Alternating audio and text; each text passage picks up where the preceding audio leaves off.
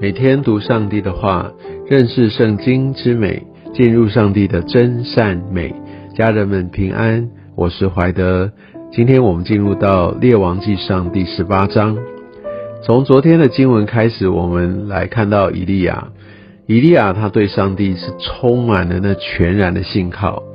他就勇敢的来宣告上帝所启示他要他去带出的信息，而这些他所面对的对象，特别像亚哈王，哦，他真的是一个暴君，是一个大有能力的一个君王，而他胆敢来对亚哈王说这些从神而来的一些咒诅的话，来让他要来见证上帝他的一个极大的一个荣耀。可以看到在当时宣告说，哎，我若不祷告。这以色列全地就不降露，就不下雨。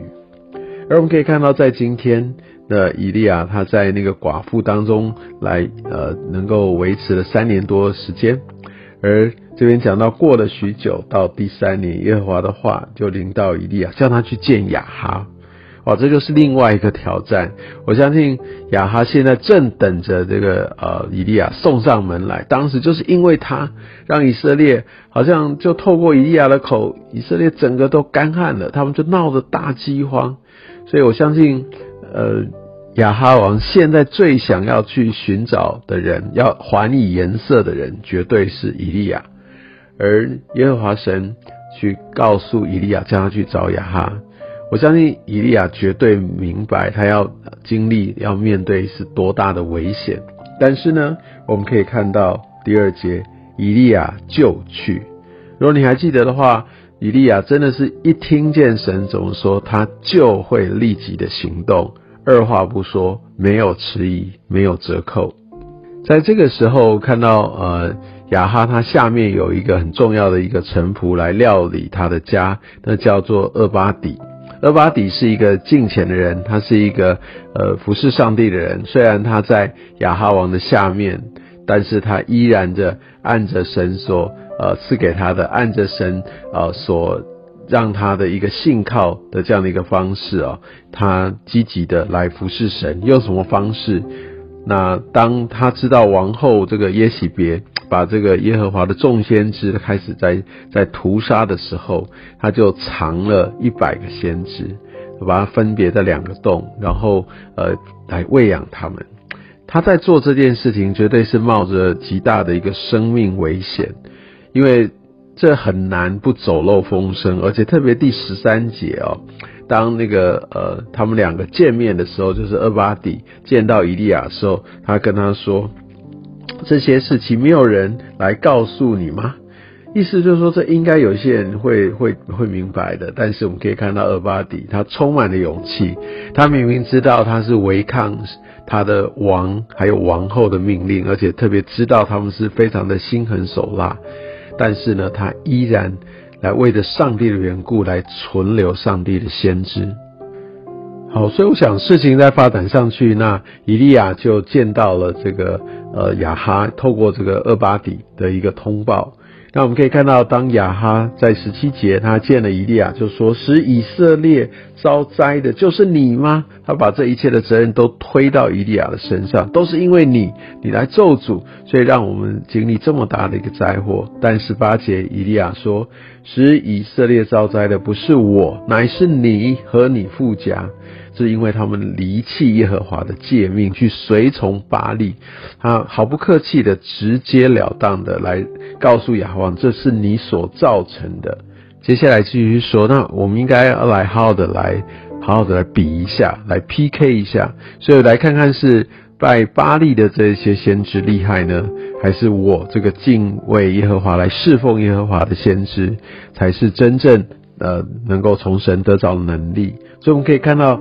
他一个人要对抗四百五十位这个拜巴利的先知，而且他还让他就自己去挑，呃，也让他们先来向巴利献祭，来看看到底巴利有没有显出什么样的神迹来表彰他悦纳这样的一个祭，一定要有一些超自然的一个作为，这样大家就会幸福，在王还有众民的面前来公开来来来做这样一个对抗。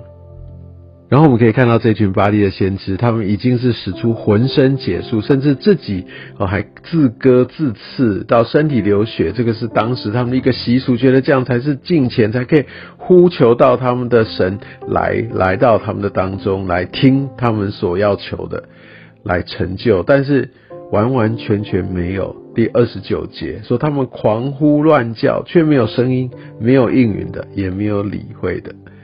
所以三十节我们可以看到，以利亚这个时候他就接手。接下来这些的经文，我们可以看到以利亚一个步骤一个步骤很扎实的做，十二块石头，然后竹坛，然后摆了柴，把牛犊切成筷子放在柴上，然后呃要好像就要献反祭。这个完完全全是按照呃摩西五经上面所写这些献祭的条例。按部就班，我们可以看到以利亚一个特质。但第一个，我们知道他非常的勇敢；那第二个，他也非常的信靠神，他知道神会让他得着胜利，所以他让巴利的先知先做。但是我们可以看到，更重要的是，他非常谨守神的律法，他每一个步骤都没有错过，该怎么样摆，他也没有求快哦，他就是这样把它一个一个把它做扎实。那我们可以从这个。过程当中可以看到，这个真真实实走在上帝的道路当中，不会抢快，不会想要用世界的方式，不会急着看到成果，他乃是按部就班来做对的事，来做对的决定。而且呢，他不止煮好谈，还为了说，呃，怕人家觉得说，哎，你这个是不是因为天干物燥啊？好，就自然就会引火了。还说你就来来来用水去淋湿，这样这个柴根本不。不可能着起来，但是就是因为这样，他要更要显出耶和华神他的能力。所以三十七节他的祷告就是耶和华，求你应允我，哦，使证明知道耶和华是神，又知道是你叫证明的心回转。所以他最主要的一个焦点是人的心要回转，要转向神。而我们可以看到这么大的一个神机，果然哇，真的是欢声雷动，果然真的是呃，让人家非常非常的一个一个错愕震惊。所以在这个时候，以利亚他就呃对这些众民哈四十节说：拿住巴利的先知，不容一人逃脱。而目睹了这样的一个超自然的能力，众人就拿住这些巴利的先知，所以呃，以利亚就把这些巴利的先知都斩草除根，都除尽了。那接下来呢，他不是享受在这样的一个得胜的当中，而是是的，当这个时候，呃，是上帝另外一个大作为要成就，就是要下雨了。好，你也见到面，他们要真实的来彰显出神的大能，来掌管这些雨的。好，不会是他们所拜的巴利，而是呃以色列人应该要信奉的耶和华神。所以我们可以看到，这那个以利亚真的是非常非常的勇敢，来宣告出上帝的作为呢。而且他继续来寻求，那时候天色根本是没有任何的迹象要下雨。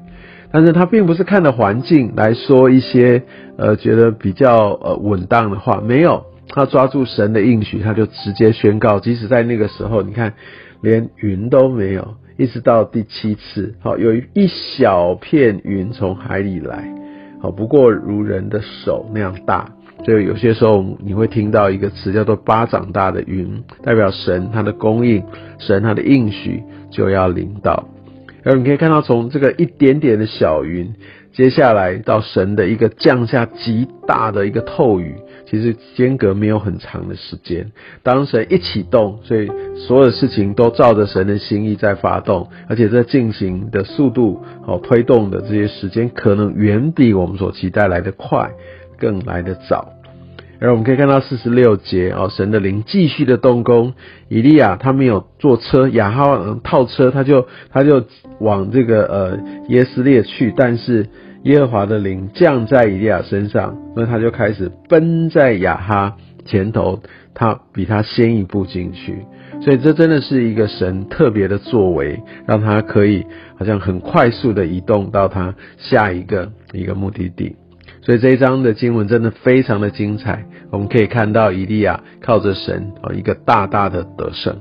当然，我想这个得胜不是最后的终结，以利亚他要经历下一个很大的试炼跟挑战。但是我们可以看到，以利亚之所以可以成为神所重要的先知，是因为他对神的一个全心信靠，跟他毫无保留的一个回应。